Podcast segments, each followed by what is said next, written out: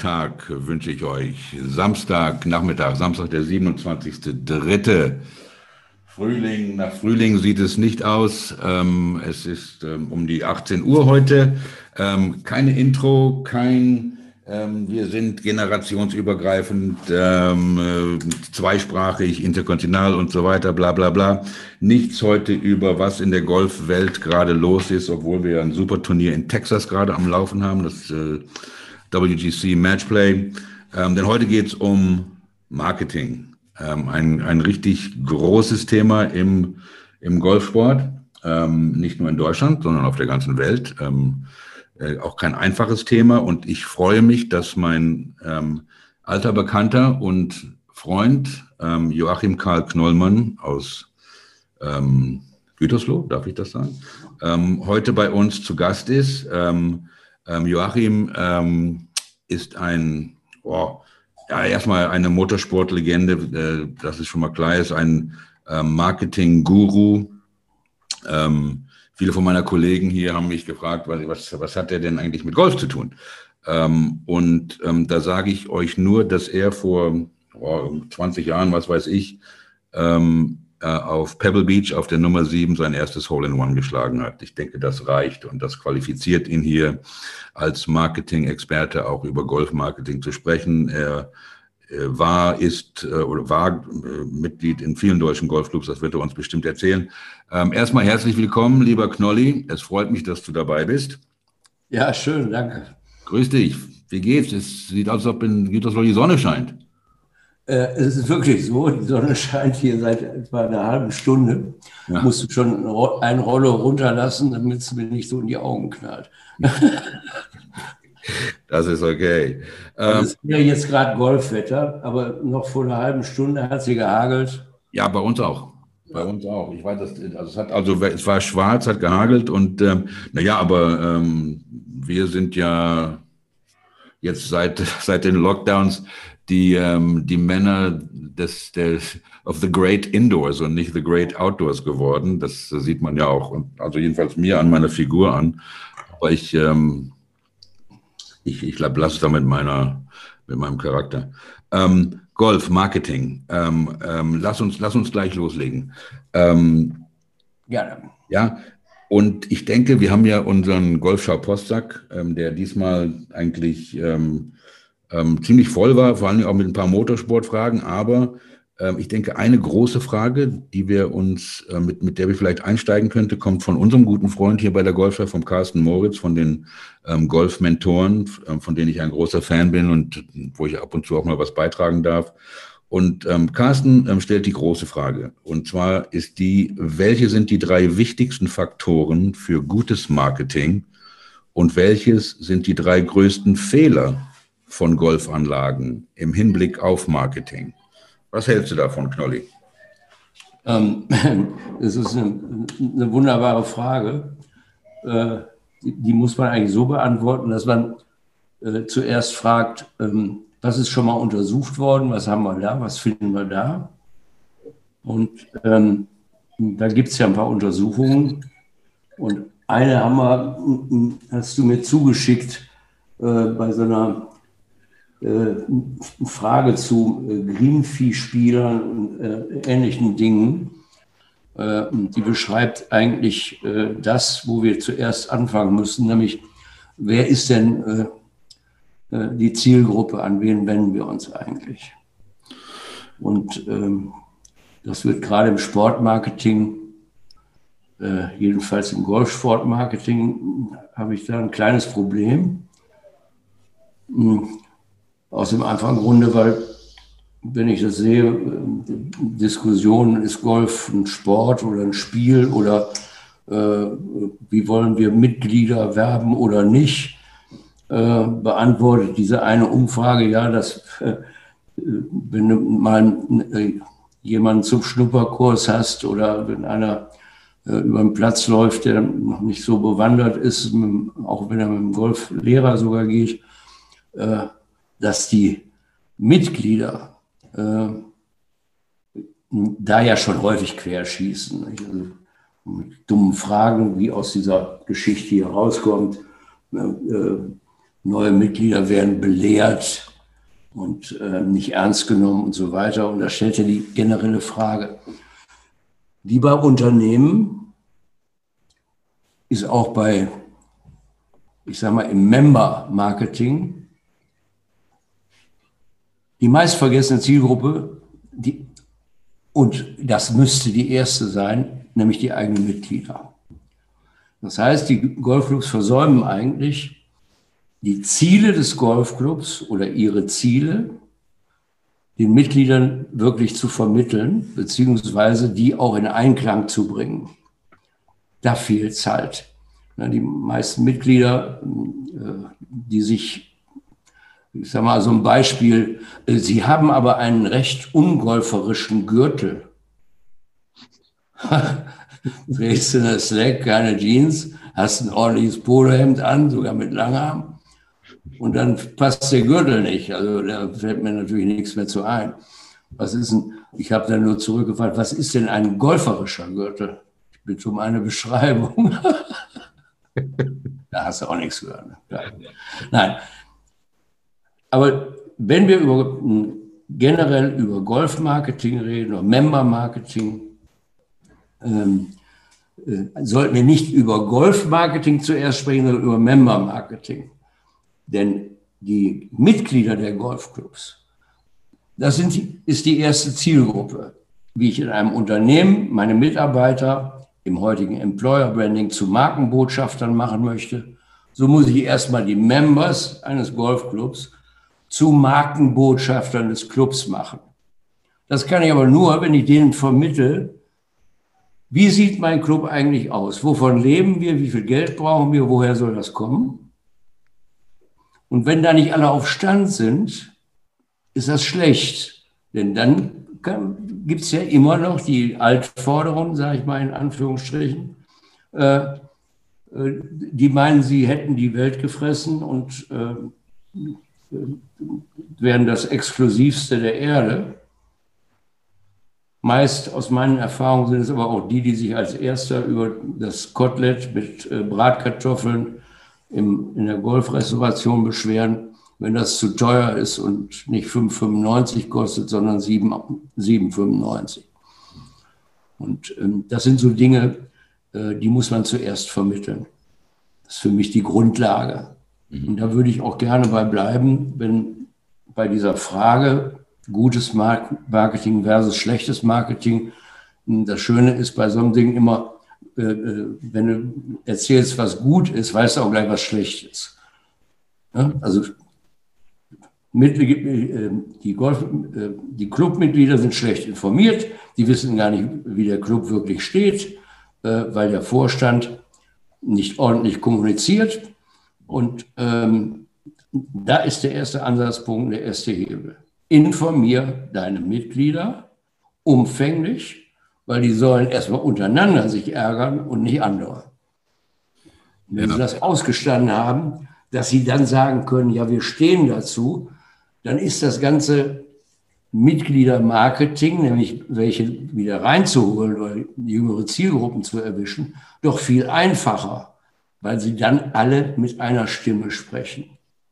Mhm. Man sagt ja normalerweise One Brand, One Voice. Das gibt es bei Clubs nicht. Ja. Die reden alle was anderes. Ja. ja. Also die, die, die, die, die Ziele ähm, muss, muss der Club erstmal selbst definieren ja. und, und dann den Mitgliedern diese Ziele kommunizieren. Richtig, sie müssen erstmal analysieren, wo stehen wir. Das ja. wissen die ja. Ne? Und meistens sind ja nur äh, die Mitglieder des Vorstands, die wissen, oh, wir brauchen dringend neue Leute, da fehlt vielleicht Geld oder, oder äh, ne? die Frage kommt ja immer, oder das Theater gibt es ja immer erst dann, wenn es so schlecht ist, dass sie sagen, wir müssen eine Umlage machen. Mhm. So, um das zu verhindern, also erstmal alle ins Boot holen. Wenn alle im Boot sind, was ja nicht ganz einfach ist, aber weil die Menschen ja auch unterschiedlich sind. Mhm. Aber je offener der Club erstmal intern kommuniziert und Ziele setzt und sagt, wir möchten da hinkommen. Und wenn sie die Diskussion ausgestanden haben, warum wir da hinkommen möchten, dann kann man auch damit nach außen gehen und nicht vorher. Und der größte Fehler demnach ist, äh, gutes gegen schlechtes Marketing zu der Frage, ist, die Mitglieder wissen nicht, wie der Club steht, wo sie hinwollen, was sie sollen, verstehen also nicht, wenn der Club Maßnahmen macht, um neue Mitglieder zu werben oder sich an irgendwelchen Dingen beteiligt. Und dann werden die äh, Leute, die dann mal schnuppern oder möglicherweise auch noch schon am Parkplatz angestänkert, weil sie sich zu weit vorgewagt haben. Ein Unding. Ja. Ähm, in, in, deiner persönlichen Erfahrung, du, du warst ja in, in einigen Clubs äh, in, in, Deutschland Mitglied und ähm, auch Gründungsmitglied, ähm, hast du mir erzählt. Ähm, ähm, Nicht Gründungsmitglied. Oh. Ich bin Gesellschafter vom oh. Golfclub Videokindern. Sorry. Wir haben mal einen Club gerettet, als es dem nicht ganz gut ging. Ja. Knolli der Clubretter, das ist doch auch was. Also, der was? Knolli der Clubretter. Nein, nein, der Knolli war einer von 25 Leuten, die damals den Club ah. äh, ja, okay. aufgefangen haben. Teamwork. Aber als du Mitglied warst in diesen verschiedenen Clubs, hast du das so empfunden, dass die Clubs wussten, was ihre Ziele sind und wurden die den Mitgliedern ähm, kommuniziert? Also ich muss sagen, im Golfclub Videokindland war es anfangs wirklich so. Es war auch gut. Ähm, aber es hat sich mit der Zeit ein bisschen verloren, weil natürlich, äh, äh, wenn ein Club wächst, immer mehr Mitglieder, äh, dann haben die ja nicht mitgekriegt, wo die Diskussion am Anfang war oder wie man sich orientiert und welche Werte man vermitteln wollte für den Club. Mhm. Äh, deswegen ist das ein, eine Aufgabe, die immerwährend ist. Mhm. Ich habe also äh, eine ersten Clubmitglieder auch in, im heutigen Arosa, damals war es ja noch Kempinski, also Golfclub äh, Scharmützelsee. Mhm. Äh, ich war im Golfclub Sylt. Hm, damals wurden ja auch noch Fehler gemacht mit den Intros und den äh, also wie baue ich was auf? In Sylt war es ja so, dass der, der, der Einstand, das Einstandsgeld war wie ein verlorener Baukostenzuschuss, den hast du in deinem Leben nicht wiedergekriegt. Ähm, da sind ja auch einige Fehler gemacht worden. Das hat jetzt mit dem nichts zu tun, das sollte nur, ja. nur am Rande sein. Ja. Also Marketing fängt immer da an, nämlich bei den eigenen Mitarbeitern wie bei den eigenen Mitgliedern eines Clubs. Und wenn die nicht wissen, wo die Reise hingehen soll, ja. äh, dann kann es nicht funktionieren. Ich gebe mal ein Beispiel aus, ähm, ich habe hier eine, eine, Studie aus dem reinen Unternehmensmarketing vom Gallup-Institut, das die alle zwei Jahre durchführen. Da geht es um Mitarbeitermotivation und Information. Und äh, die haben also mal wieder festgestellt vor zwei, zwei Jahren in einer Mark äh, äh, Befragung, dass 37 äh, Prozent der befragten Mitarbeiter der deutschen Unternehmen, wohlgemerkt, äh, nur 37 Prozent der befragten Mitarbeiter wissen exakt, was ihr Unternehmen erreichen will. Nur 20 Prozent waren von diesen Zielen ihres Unternehmens begeistert. Aber nur 15 Prozent fühlen sich bei der Zielerreichung unterstützt. Um das bildhaft zu machen, wäre das genauso, wenn man das mit einem Fußballverein vergleicht, äh, dass nur vier Spieler von den Elben wissen, in welches Tor der Ball muss. Nur zwei Spieler begeistern sich für das Spiel. und lediglich eineinhalb fühlen, dass ihr Trainer hinter ihnen steht. ja, das kann man sich gut vorstellen. Ja. Und äh, was ich damit sagen will, jedes Mitglied eines Vereins, eines Clubs, muss einfach stolz sein auf den Verein, weil es sonst kein Markenbotschafter sein kann. Mhm. Und der Markenbotschafter wird, wenn jedes Vereinsmitglied ein, ein Markenbotschafter ist, wird der Verein nicht unter Mitarbeiter, äh, Mitgliedshuhn leiden, sondern ist automatisch Mitglieder geworden.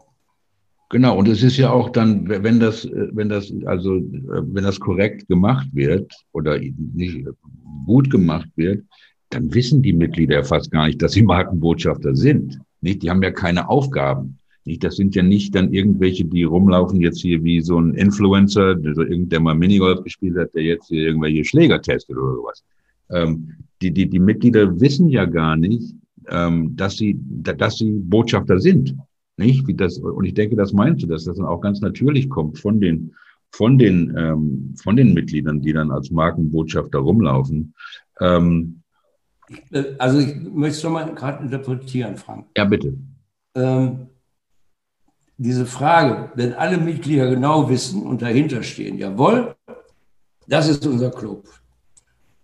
Und jetzt rede ich mal, ich bin halt äh, Markenexperte habe schon viele Weltmarken aufgebaut. Mhm.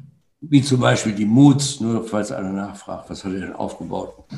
Äh, das ist Zigarillo und in den letzten 50 Jahren die erfolgreichste, der erfolgreichste Markenaufbau im Zigarren- und Zigarillo-Markt.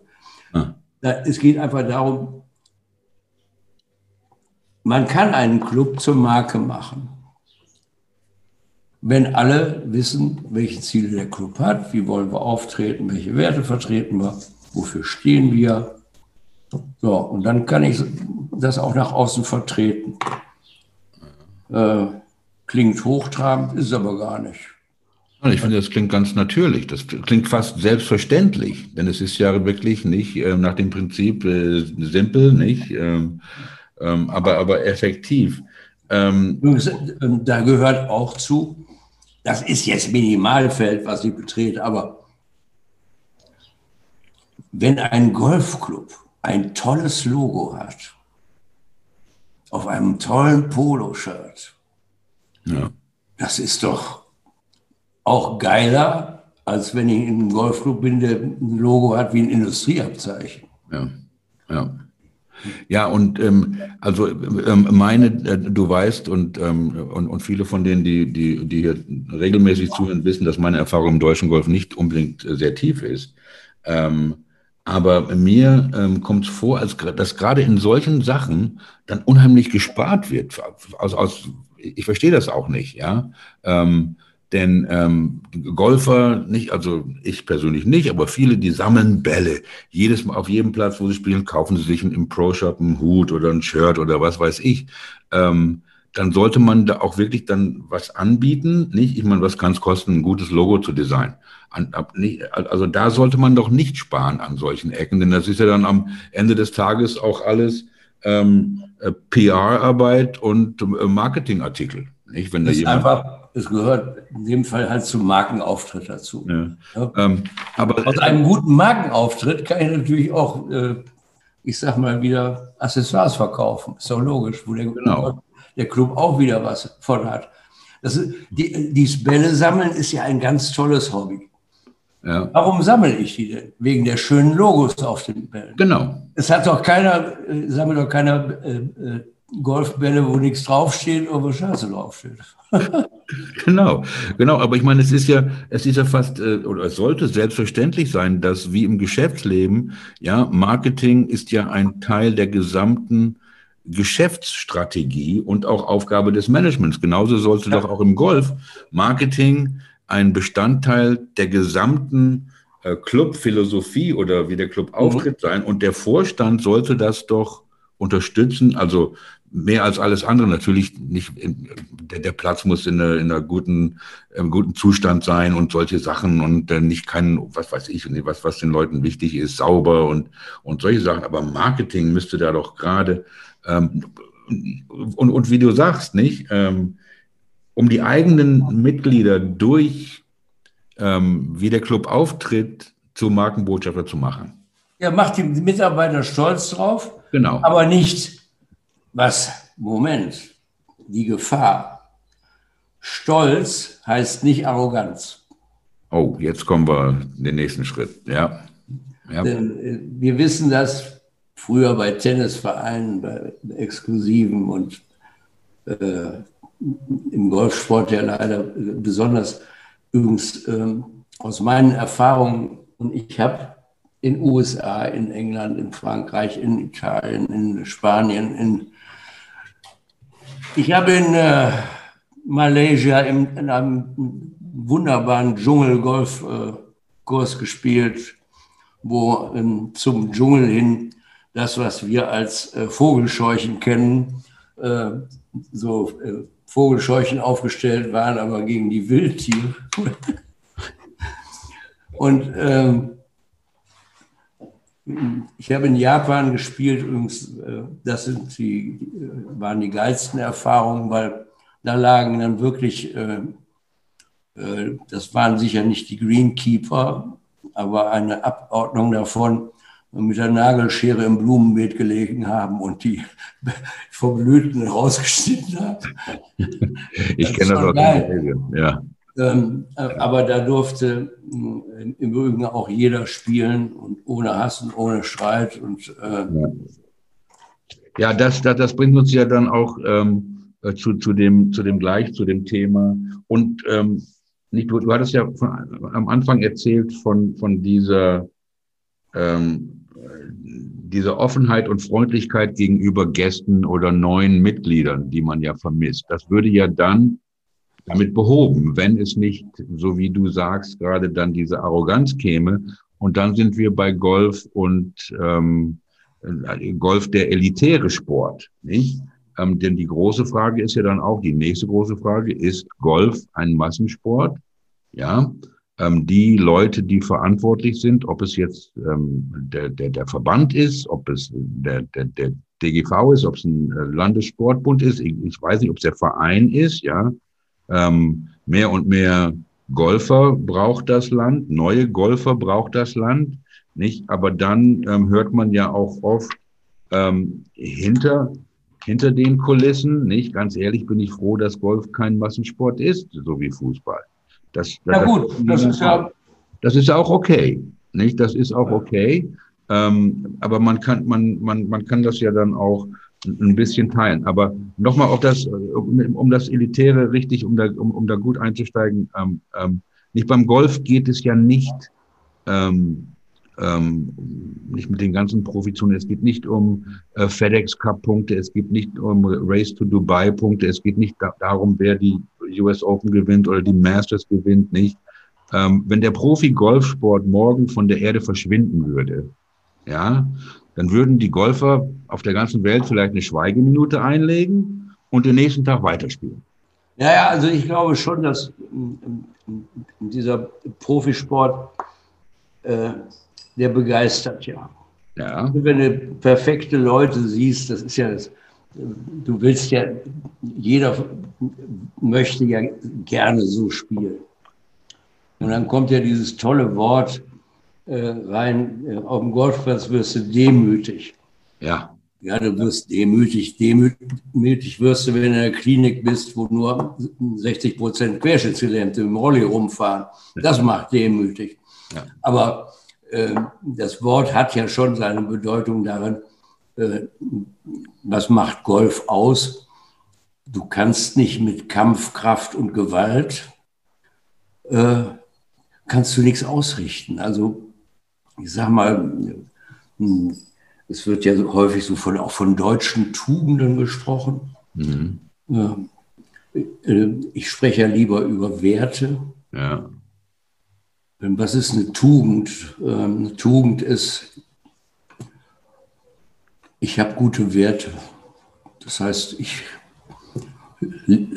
ich äh, liebe die Menschen, ich liebe das Leben, und ne, bin respektvoll wertschätzend. Ja. Äh, und wertschätzend heißt gegenüber jedermann. Mhm. Genau das, was Golf ist. So. Der Sinn, die Bedeutung des Golfspiels. Wertschätzung äh, hört aber dann auf,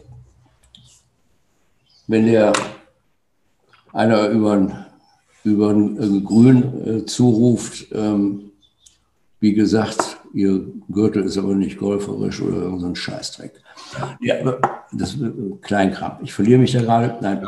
Okay.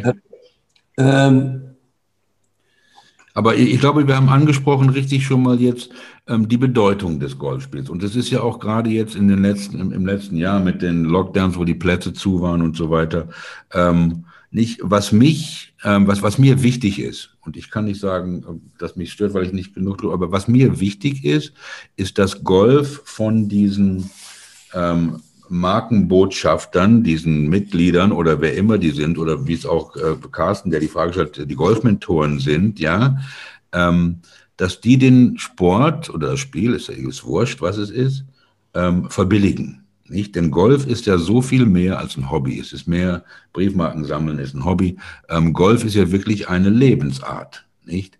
Ähm, das, das Sprichwort, ich spiele 18 Löcher mit jemandem und ich sage dir, wie der tickt. Nicht? Das also ich, ich möchte dir nicht widersprechen, ja? aber vielleicht ein Korrektiv rein. Das ist, das mag ich gerne. Und ich denke. Äh, und zwar, ich vergesse in meinem Leben einen Satz nicht, der ist, glaube ich, vor 20, 25 Jahren gefallen. Ich war, bin, ich habe äh, ja sowas ähnliches wie ADHS, ich bin da immer getrieben.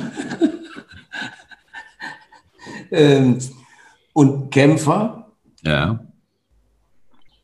Und habe einfach, äh, jetzt kommen wir wieder auf Demo zurück, lernen müssen, äh, mit Kampfgeist erreichst du nichts, wenn du nicht vorher dich im Griff hast, nämlich Coolness hast des Auftrittes. Und ähm, ich, äh, ich, ich, ich, galt auf, ich sag mal, im Videokindland so in den ersten äh, fünf, acht Jahren äh, war ich so ein bisschen immer der, äh, wo man auch mal mit dem Finger drauf zeigt oder lachte, weil ich konnte mich so tot ärgern, wenn ich schlecht spielte.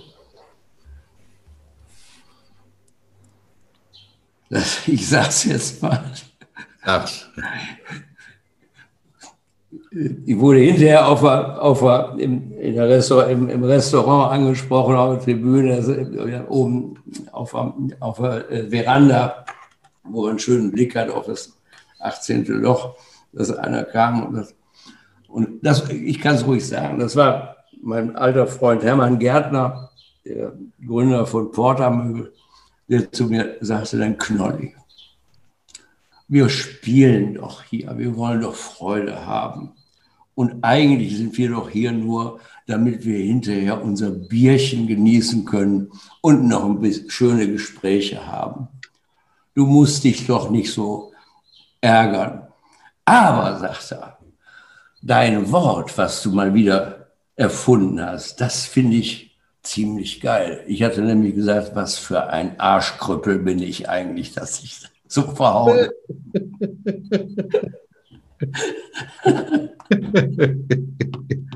da habe ich auch noch nicht gehört. ja, das ist eine tolle Geschichte. Im Rast erfunden. Ne? Ja, aber jetzt, äh, um, um zurückzukommen, ähm, jetzt, okay, dann lass uns mal kurz von dem Elitären und so weiter, von dem Image vom, vom Spiel weg ähm, und zurück zu den Markenbotschaftern. Jetzt haben wir in unserem Verein diese Markenbotschafter, ja ähm, nicht am, im besten Fall alle Mitglieder. Ja. ja. Ähm, wer ist dann unser Publikum? Jeder, mit dem du sprichst, außerhalb. Jeder, der zu dir sagt, ähm, äh, ich habe noch Sex. ne? Ja. Äh, Da kann, äh, ja, das wäre ein schönes. Also jeder. Jeder. Ja. Ähm, und ja, jeder von uns, der Golf spielt, ist doch draußen mit Leuten zusammen, jeden Tag ja. irgendwo, an irgendeiner Stelle. Ja. Und irgendwann merkst du, kommt vielleicht mal auch das auf Golf. Und eins steht fest, viele Leute sind interessiert an Golf, die aber schon Angst haben, möglicherweise die Asche nicht zu haben dafür. Weil Golf ist halt nicht preiswert. Ja. Gut gemacht ist den Preis wert, aber man muss ja doch ähm, schon ein bisschen was ja, also ich meine, wenn ich mir jetzt die, die, ähm, die ähm, Mitgliedsbeiträge in den deutschen Clubs hier angucke und die und vergleiche die mit äh, Clubs in den USA, mit äh, Country Clubs in den USA, das ist also schon extrem günstig hier, sage ich mal. Ähm, nicht und ähm, aber das ist ja auch irgendwie auch die Mentalität von vielen Golfern. Das hat jetzt auch nichts mit neuen Golfern zu tun. Das war ähm, vor 40 Jahren, als ich angefangen habe, genauso. Es gibt halt die, die müssen nicht den, den neuesten Driver haben, die neuesten Schläger haben, die neuesten das und nicht, die kaufen sich alle sechs Monate, die sind da richtig ähm, ähm, dabei, Kohle auszugeben. Es muss ja nicht teuer sein. Ich meine, in, ähm, in, in, in Schottland, in Edinburgh sind in der Stadt Edinburgh, ich weiß es jetzt nicht genau, aber ähm, ich denke mal ein Dutzend öffentliche Golfplätze mitten, also im Stadtgebiet, ja. nicht, wurde, wo die Leute also wirklich nach der Arbeit im Sommer, es ist ja, was weiß ich, bis zwei Uhr morgens hell, nach der Arbeit in ihrem Blaumann oder was immer, ihre zehn Pfund da hinschmeißen. Ich weiß nicht, ob es noch so ist. Es war so, als ich, ähm, als, als wir dort gelebt haben in den, in den 80er Jahren und haben dann auf einem Platz, auf einem öffentlichen Platz, der von der Stadt oder vom, was weiß ich, von der County gemanagt wurde, ihre Runde gedreht. Nicht, das war kein Augusta National, das war kein Pebble Beach, das Wasser war nicht blau, die, nicht, da hat keiner mit der Nagelschere die Grüns geschnitten, aber das ist ja genauso Golf. Das ist auch, das ist ja das ursprüngliche Golf. Ich, dann lass uns mal auf einen anderen Fall gehen. Ja. Ich habe nur in Deutschland erlebt, dass Golfer mit einem Handicap von 10, 15, noch nicht mal darunter, gesagt haben, ach wissen Sie, mit Ihrem Handicap von 26, ähm, das äh, macht mir keinen Spaß das ist dir passiert. Ich habe mit Nullern gespielt auf Hawaii. Ja. Also mit Profis gleichsam. Ja. Äh, die mit, gerne mit mir gespielt haben, ja. die die Geduld aufgebracht haben und Spaß hatten, ja. Mich ein wenig zu führen. Das waren Markenbotschafter für das Spiel. Mit wenig Worten. Ja, ja, ja. ja, ja. Das, das schöne Beispiel gibt es ja. Augen auf dem Ball, Peng. Ja. Und, und das ist die Arroganz, die, die, du angesprochen hast, wo man vorsichtig sein muss. Das, Falsch. Ja, nicht? Das, ist, das ist ja so. Ähm, und ähm, ähm, das, das, ist, das, das ist natürlich schade. Was können Clubs denn dann, wenn wir jetzt diese Markenbotschafter ähm, haben, was, was, was für andere ähm, PR-Arbeit, jetzt vor allen Dingen mit den sozialen Medien und so weiter, ähm, nicht, ähm, es wird immer gequatscht, man muss die also die, die, die Golfer werden ja immer älter und die jungen Leute zum Sport zu bringen, nicht? Ähm, dass man die da abholt, wo die unterwegs sind, ob es jetzt auf Facebook oder Instagram oder was immer ist. Ähm, ich weiß, du bist ein großer Fan, so wie ich und wie, ähm, wie mein Freund, den du auch kennst, den Christoph Redl aus, aus München von ähm, der, der, der, Filmproduzent, der viele Imagefilme auch für Formel E zum Beispiel macht dass das Wichtigste an der PA-Arbeit, und das muss der Club nebenbei ja auch noch machen, ist das Storytelling. Nicht irgendwas mit Bedeutung. Nicht? Ähm, wir hatten vorhin gequatscht, bevor wir ähm, angefangen haben aufzunehmen, dass, dass auch in, in, der, in der Industrie ähm, nicht von, von dem Geld, was man ausgibt, nicht 80 Prozent, was man gar nicht, wo das hingeht. Oder was es ist. Oder es wird ja, das scheiße ausgegeben. Gesagt, äh, ja? das, da habe ich von dem äh, Social Media Hype gesprochen äh, und ganz besonders eben im B2B-Bereich. Äh, da wird äh, sogenanntes Social Media auf Gedeih und Verderb gemacht. da sind 80 Prozent für den Dampf, weil die schreiben irgendwas, aber es sind keine, keine Sachen, die man lesen will. Und ähm, da geht es um Storytelling. Das heißt also, ähm, Storytelling ist zur Hölle mit Fakten. Mach aus Fakten Stories, die man lesen will. Mhm. Und das gilt für alles, was äh, im, im Netz passiert. Wie würde ein Golfclub das, welche Plattform könnte ein Golfclub da benutzen? Also ein Golfclub äh, kann eigentlich jede Plattform äh, nutzen. Äh, Facebook ist natürlich bei Älteren äh, besonders beliebt. Ähm, aber wenn der Golfclub regelmäßig wenigstens bei Instagram und so ein paar schöne Fotos nur zeigt ja. vom Spiel oder ein schöner Tag, schöne Terrasse, alle in der Sonne und Gemeinschaft ja. zeigt, äh, äh, dann kann man wenigstens ein positives Bild bringen. Ja. Äh, die, die Internetseite selbst des Clubs, ist das wichtig? Ähm, natürlich, die Internetseite eines jeden, der was macht, was macht, jeder von uns geht doch zuerst ins Internet und guckt, ja. was passiert da eigentlich, wie sieht ja. aus. Ja. ja. Und, und dann, ich meine, ähm, nicht, also es, es muss ja auch dann gegeben sein, dieses ganze ähm, online ähm, Startzeiten buchen, online sein Handicap abrufen und nicht, das muss ja sein. Ja, wir müssen, das ist jetzt wieder der nächste Faktor, das ist aber schon die Endausbaustufe, dass wir heute digitalisieren müssen. Also meine Startzeiten, ich muss mich eintragen können im Internet eigentlich, wenn ich modern sein will. Das erfordert natürlich Investitionen. Und wenn ein Club Marketinggeld hat, soll das da auch investieren. Ja. Man muss heute, wenn nicht mit der Zeit geht, geht mit der Zeit, das wissen wir. Ja. Das betrifft auch den Verband auch an erster Stelle. Ne? Das darf man nicht vergessen. Also, da müssten die eigentlich unterstützen. Und eigentlich müsste es eine Plattform geben, die, die der Verband her herstellt für die einzelnen Clubs, wo die sich einfach einloggen ja. oder äh, ich, ich denke, dass sowas gibt. Ich, ich, ich weiß es nicht. Ich, ich weiß es auch nicht. Also, ich weiß es nicht, ich weil ich auch in keinem Club äh, in Deutschland äh, Mitglied bin. Ähm, deswegen bin ich eigentlich der Letzte, der sich darüber äußern sollte. Aber ähm, was, ähm, was mir aufgefallen ist, auch in meinen Recherchen, und du hattest es, glaube ich, in der Einladung angesprochen, ähm, nicht, ähm, in Deutschland muss man ja eigentlich Mitglied im Club sein, um zu spielen. Ähm, was und obendrein noch eine Platzreife, einen Ausweis haben, um Golf zu spielen, der auch noch mal was weiß ich kostet. Das, als ich in ähm, Jordanien äh, gelebt habe, da waren deutsche Touristen, den haben wir bei uns im Club für, was weiß ich, 10 Dollar oder ein Bier, einen Handicap-Ausweis ähm, verkauft, den sie dann in Deutschland umgeschrieben haben. Ja, weil, weil er die Platzreife, was weiß ich, 250 Euro kostet. Ähm, also ähm, geht es darum, ähm, den Leuten äh, den, das Sport, äh, den, den, den Sport zugänglich zu machen. Ja, also ähm, man muss ein Mitglied sein. Und jetzt gibt es ja diese, diese Vereinigung der clubfreien Golfer. Ähm, als ich davon zum ersten Mal gehört habe, ähm, war ich ganz excited, weil das war ja, hat ja auch ein bisschen rebellisch sich angehört und so weiter, ähm, dass man nicht in einem Club Mitglied sein muss, aber trotzdem spielen kann. Und das, das ist noch eine ganz andere Schublade.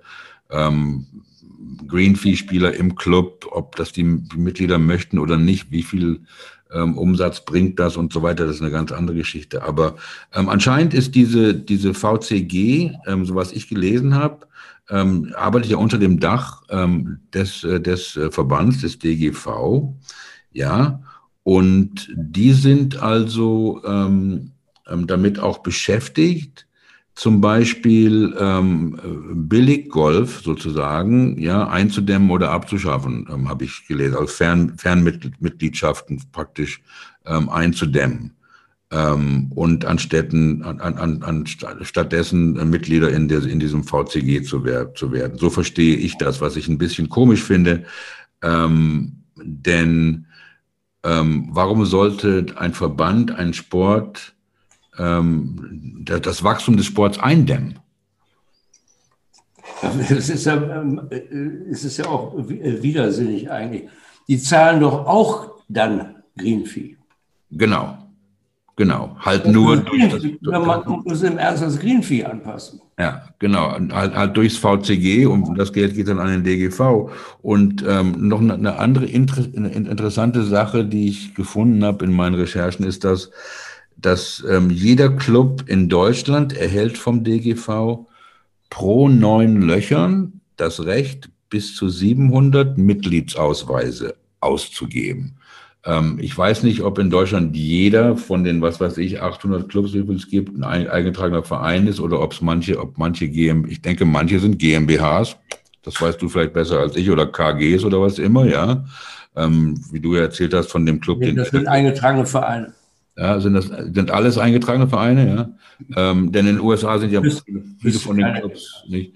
Ähm, auf jeden Fall finde ich das, äh, fand ich das total unverständlich, wenn ich es richtig verstehe, dass der DGV ein Dach darauf tut, wie viele Mitglieder ein Club haben darf. Vor allen Dingen ist es insofern widersinnig, wenn ich einen Club habe äh, mit neun Loch, was ja schon schade ist, dass sie nicht 18 haben oder mehr. Aber äh, die Beschränkung ist doch insofern widersinnig, weil die sagt ja noch nicht aus, wie viel davon spielen.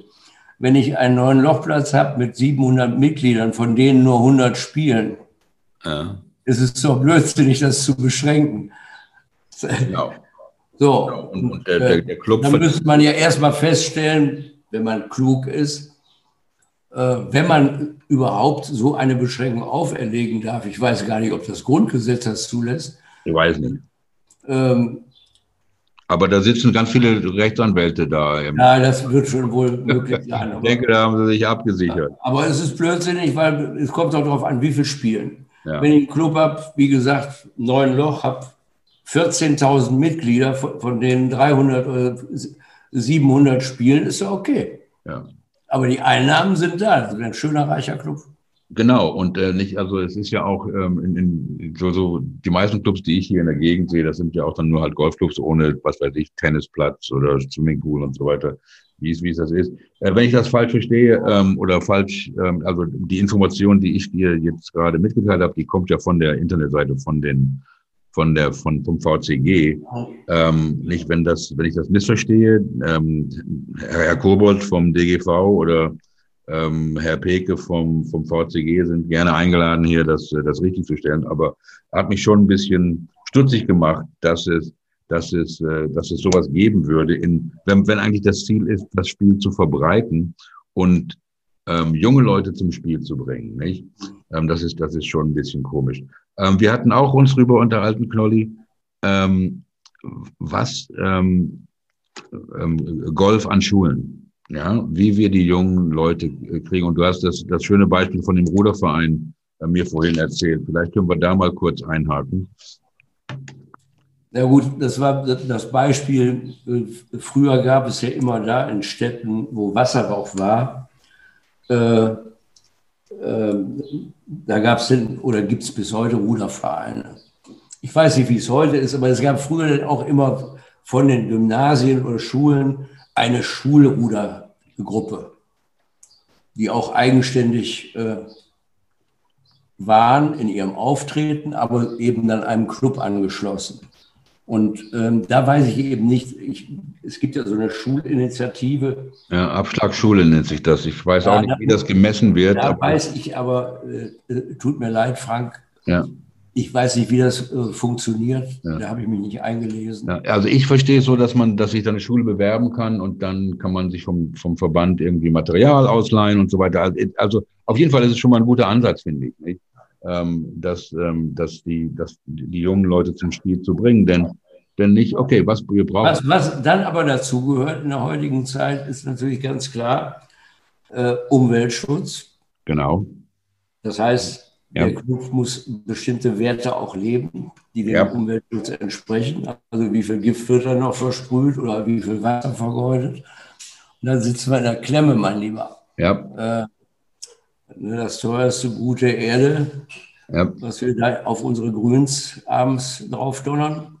Ja. Äh, Hoffentlich kommt es aus, aus eigenen, äh, eigenen Bohrungen. Ja, die Nachhaltigkeit ist sehr wichtig. die Nachhaltigkeit ist wichtig, sonst kannst du die jungen Leuten nicht mehr vermitteln. Ja, ja ich kenne das aus, äh, aus Jordanien, wo wir den ersten grünen Golfplatz äh, gebaut haben, aber wir, äh, ich war da im Verband dabei.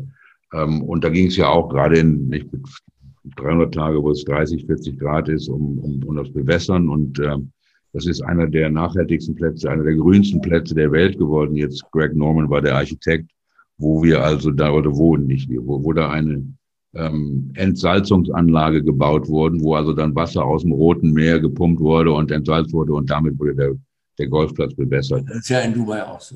Ähm, ja, ja, genau. Ähm, ähm, ähm solche, solche Sachen. Ähm, und ähm, aber genau nicht diese Sache in den Schulen finde ich ja auch unheimlich wichtig, ähm, dass ähm, dass sie dass die dass sie das ist äh, das hat was einfach weil man wenn einem das gelingen würde ja. ne? nicht, die Leute hinzuführen das darf aber nun wirklich nicht viel kosten. Ja. Und es, das, heißt, es geht ein, das muss ein Investment des DGVs sein. Das heißt das wäre ein gutes Marketinginvestment da rein zu investieren, äh, nämlich in die weiterführende Unterstützung, dass meinetwegen Schüler bis zum Lebensjahr sowieso äh, äh eben nicht belastet werden, ja. sondern der DGV eben zur Verfügung stellt. Ja. Ja, und ich, ich, also die, die, die Jugend muss ja dann auch gefördert werden und wir haben ja auch dann Nationalmannschaft und so weiter, aber, ähm, aber ähm, Sport und Schule funktioniert in Deutschland ja nicht so gut. Nicht? Denn, und, und schuld daran ist vielleicht der Deutsche Sportverein mit 16 Sparten, 18 Sparten, wo die, wo die, wo die Jugendlichen dann Sport machen. Ähm, aber in den USA oder in, in England, dann spielt dann eine Schule gegen die andere im Fußball, im Basketball, im Eishockey, im Golf, im was immer. Genauso bei den Colleges oh. oder, oder, Universities, nicht? Das ist ganz, ganz großer Geht Sport. Noch weiter. Ja, ja. Und, und die guten, ich meine, die, die guten jugendlichen Golfer in Deutschland, die wissen ganz genau, ohne auf eine amerikanische Uni zu gehen und da Golf zu spielen, haben die keine Chance. Nicht? Die flüchten. Also ich, also äh, ich will jetzt nicht alten Scheiß aufarbeiten, aber es, äh, zu so einer Arbeit gehört eigentlich ganz wichtig dazu, dass man den jungen Golfern und Golferinnen dann auch sagt, Schule zuerst, Golf folgt. Mhm. Ich erinnere mich an ein ganz blödes Beispiel. Es gab ein Riesentalent, Maximiliane Haut, die kurz vor ihrem Abi war, mit 18 und in eine deutsche Nationalmannschaft sollte. Und der ist damals, das weiß ich definitiv, ob offiziell vom DGV oder von den Trainern, ich weiß es nicht, empfohlen worden, Schule, Schule sein zu lassen. Sie würde sowieso im Golf mehr Geld verlieren. Hm. Hm. Hm. Das hat sie natürlich nicht gemacht. Aber ich fand es, das ist 20 Jahre her, fast exakt 20 Jahre. Ja. Da habe ich damals gesagt, das kann nicht wahr sein, dass ein, ein Verband ja.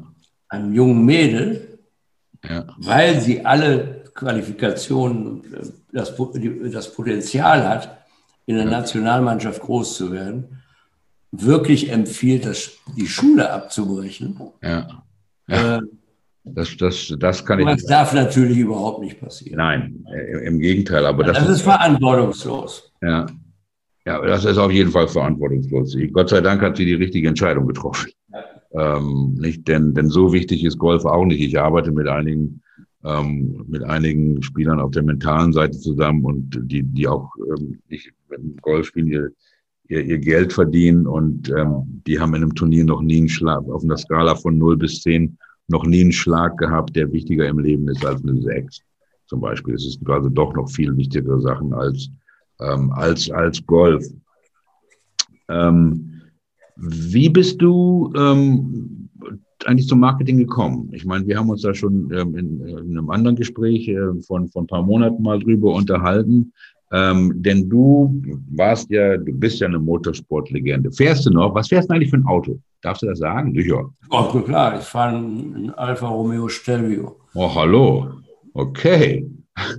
wann, wann bist du letzte Mal um Nürburgring gekurvt? Ja, das ist etwas länger her, aber ich war noch im Herbst auf dem Wilsterberg. Ah, okay. Das ist hier in Bad Driburg diese wunderschöne kleine Rennstrecke, was heißt klein, 4,2 Kilometer. Ja, mit Helm? Ja, sicher. Sicher. Da, darf ich da mal mitfahren? Aber gerne. Ehrlich? Ja. Also, mit, also mit, mit, dir würde ich das machen. Dir, dir würde ich mein Leben so in die Hand geben.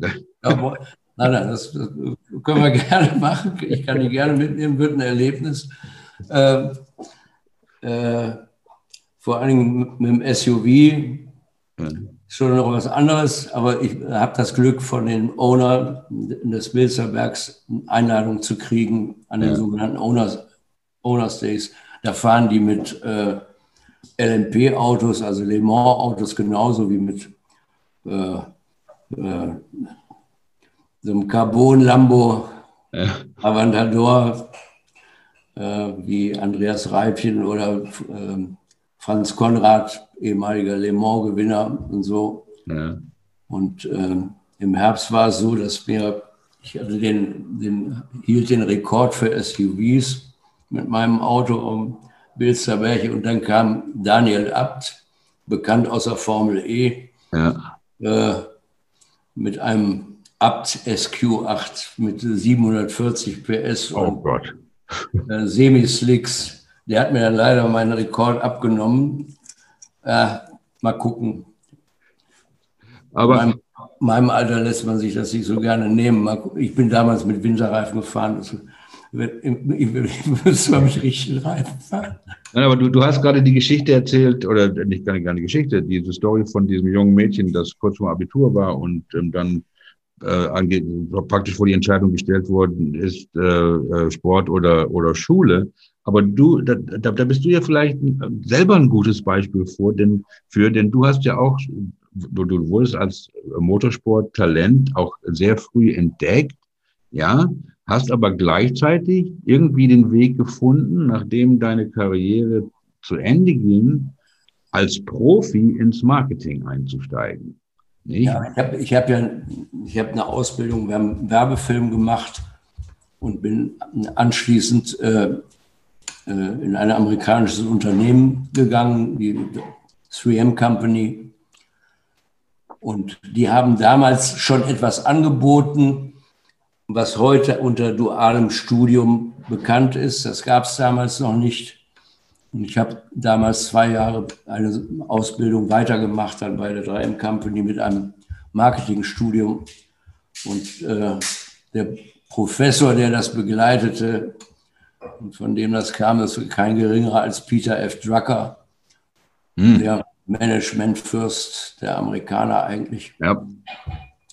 Ich hatte allerdings im Vertrag stehen keine gefährlichen Sportarten, deswegen bin ich damals äh, im Motorsport unter Pseudonym gefahren.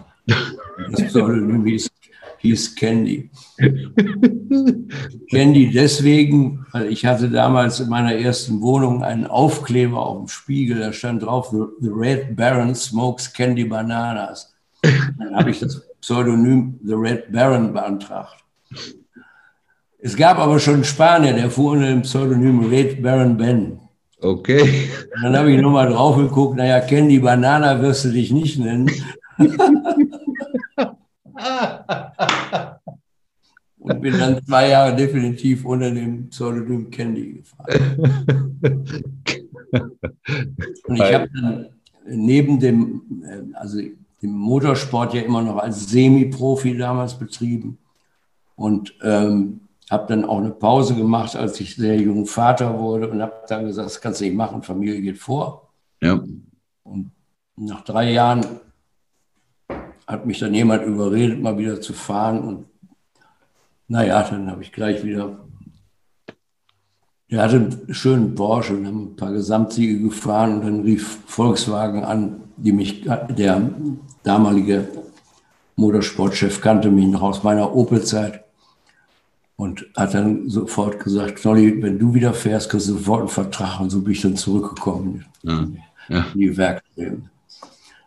Das so nebenbei. Ja. Aber ich habe immer da schon, ich hatte bis dahin neben dem Marketing, dann bin ich in den Vertrieb gewechselt, habe 30 Außendienstler geführt und das war für mein Leben eben prägend, weil ich eben nicht nur Reklame kann, sondern Markenmanagement und äh, äh, das hat mir halt sehr geholfen. Ja, ja ich denke, ähm, das, das Wichtige ist ja nicht, und ähm, ähm, wer, wer, ich hatte das Gespräch als ähm, in einer von diesen Folgen mit, ähm, mit David Ogren, ein amerikanischer ehemaliger Golfprofi, und äh, da ging es ums mentale Spiel, und ich habe ihn gefragt, ob ein ähm, ob ein Sportpsychologe oder ein Golfpsychologe ein guter Golfer sein muss. Und seine Antwort war, nein, er muss ein guter Psychologe sein. Das ist richtig. Nicht, und ich denke, wenn nicht, wenn du vom Marketing redest, ob das jetzt Markenmanagement oder ähm, City Marketing oder, oder ähm, was weiß ich, Marketing ist, ähm, nicht, du musst, äh, es gibt ja gar keine Golf-Experten, also Golf-Marketing-Experten. Anscheinend gibt es so ein paar, was weiß ich, Zwölfjährige, die eine Facebook-Seite haben und sich als ähm, Marketing-Gurus verkaufen, ähm, die keine Ahnung haben. Ähm, aber ich denke, dass das Wichtige ist, dass, diese, dass die Golfclubs sich Profis ins Boot holen, um das zu machen. Nicht? Es gibt ja, auch viele machen das dann auch ehrenamtlich, nicht? Vereinsmitglieder, die ja. vielleicht ein bisschen da was zu tun haben, nicht? Ähm, aber vielleicht kommen wir da wieder zum Anfang zurück, diese Offenheit im Verein auch, ja. Ähm, ich bin hier im, im Sportverein auch, auch im, im, im, Vorstand und wir haben auch, was weiß ich, 1500 Mitglieder. Und wir suchen auch, wir wissen gar nicht, was für Tal verschiedene Talente die ganzen Mitglieder haben. Nicht? Es kann ja sein, dass ein Marketing-Experte bei dem Golfclub ABC Mitglied ist. Keiner weiß es.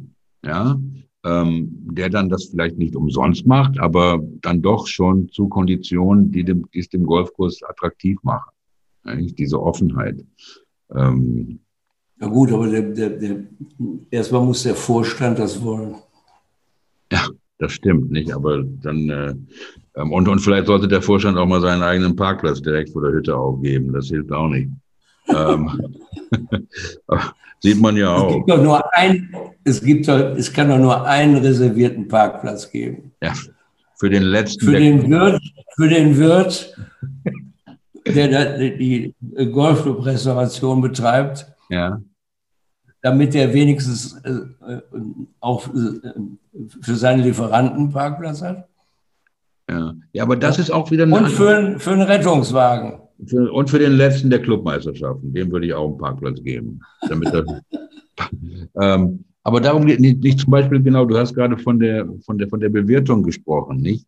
Ähm, denn ähm, im Golf gibt es ja so viele ähm, verschiedene ähm, Schienen, auf denen man fahren kann und im, im Golf dabei zu sein. Was ja so toll ist am Golf, was mir im Moment tierisch stinkt persönlich, ist, dass, ist, ist diese Argumentation, ähm, dass das Golf gesund ist. Nee, big, big fucking whoop. Ähm, ist Golf gesund? Jeder Sport ist gesund.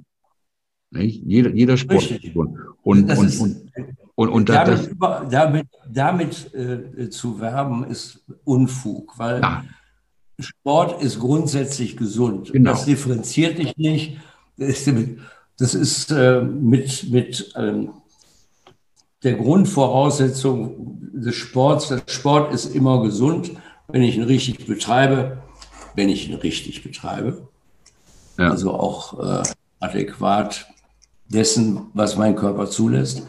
Ähm, und mit, mit, mit solchen Grundsätzlichkeiten zu werben, kommst du nicht weiter. Du musst differenzierend sein. Differenzierend ist Gesundheit nicht. Ja, genau, genau. Denn es ist ja so viel mehr. Nicht, es ist so viel mehr. Ich spiele 18 Löcher mit einem und du weißt, was das für ein Typ ist. Das, ähm, nicht, das, das, das, das stimmt schon. Und ähm, nicht ähm, äh, mit, ähm, mit einer Schachtel Marlboro und einem Sixpack Bier da in einem Kart rumzufahren ähm, und alle fünf Minuten mal mit dem Stock gegen Stein zu kloppen, äh, das ist nicht unbedingt ähm, ähm, super gesund, sag ich mal.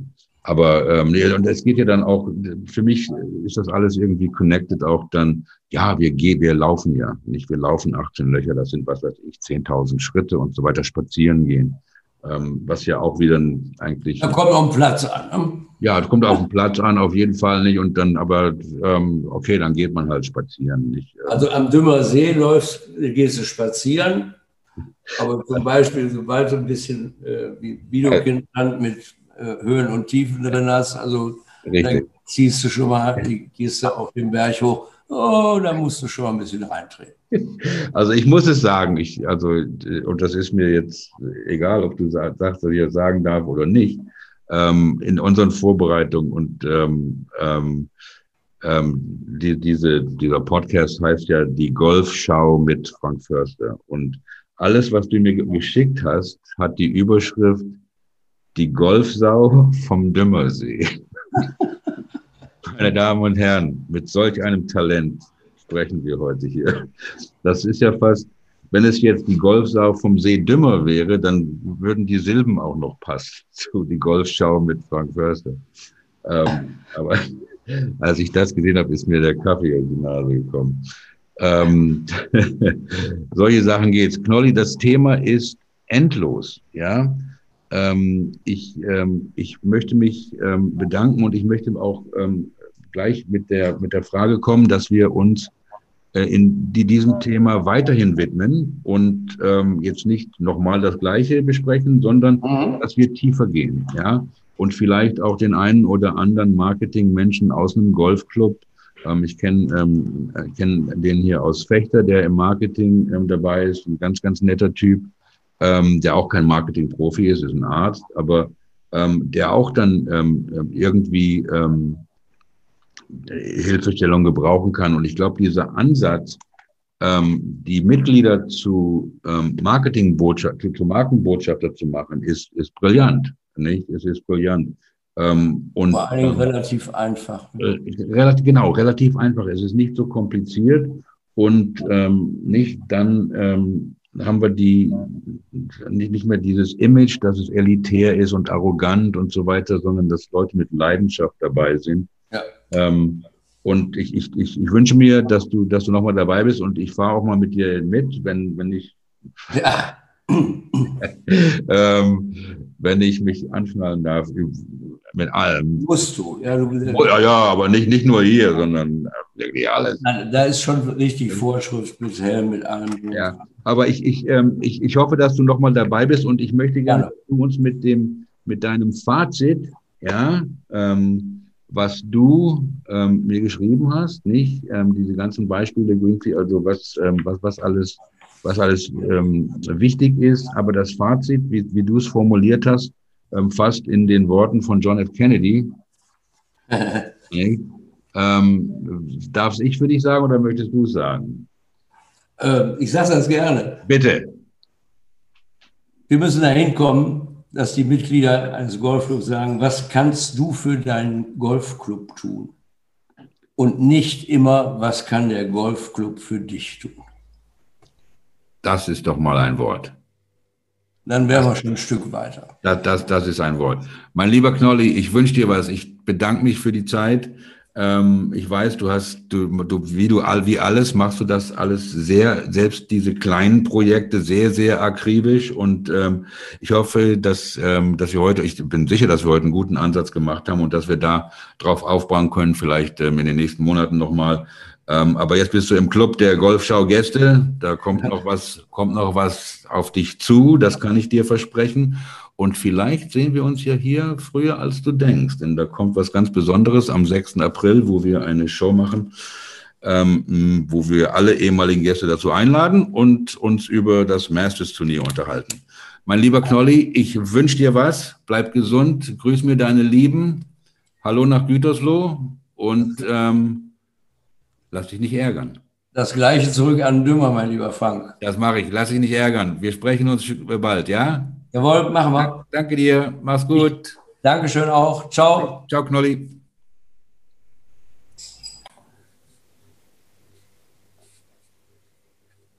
Ja, meine Damen und Herren, was für eine Legende. Also ähm, der Satz, ich habe in meinem Leben mehr vergessen, als andere je erlebt haben, trifft auf Joachim Karl Knollmann zu.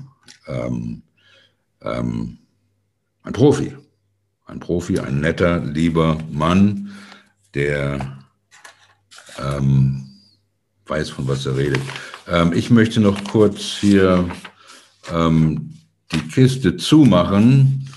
Ähm, WGC Matchplay Austin, ein mein Lieblingsformat in einer meiner Lieblingsstädte in Texas, wenn ich vielleicht sogar auch in den USA. Ähm, dann ja die High Seeds wieder ähm, ganz schön aufgeräumt. Ich habe von den 16 Gruppen fünf richtig getippt, also ganz miserabel.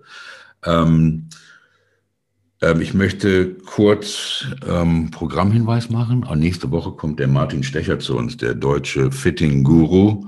Ähm, da freue ich mich drauf. Vielleicht, ähm, ganz, ganz vielleicht mit einem Special Guest aus den USA, von dem, der dann alleine kommt, noch hinterher.